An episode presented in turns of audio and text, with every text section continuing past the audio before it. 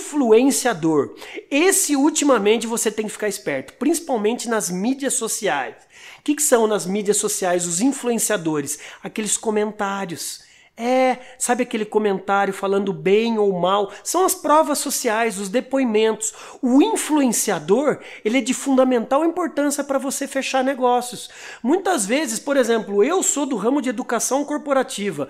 Muitas vezes quem vai me contratar não é propriamente o dono da, da empresa, ou o diretor, ou o gerente ou o, o, o, gestor, decisor que vai assinar o contrato. Mas sabe quem que é o influenciador?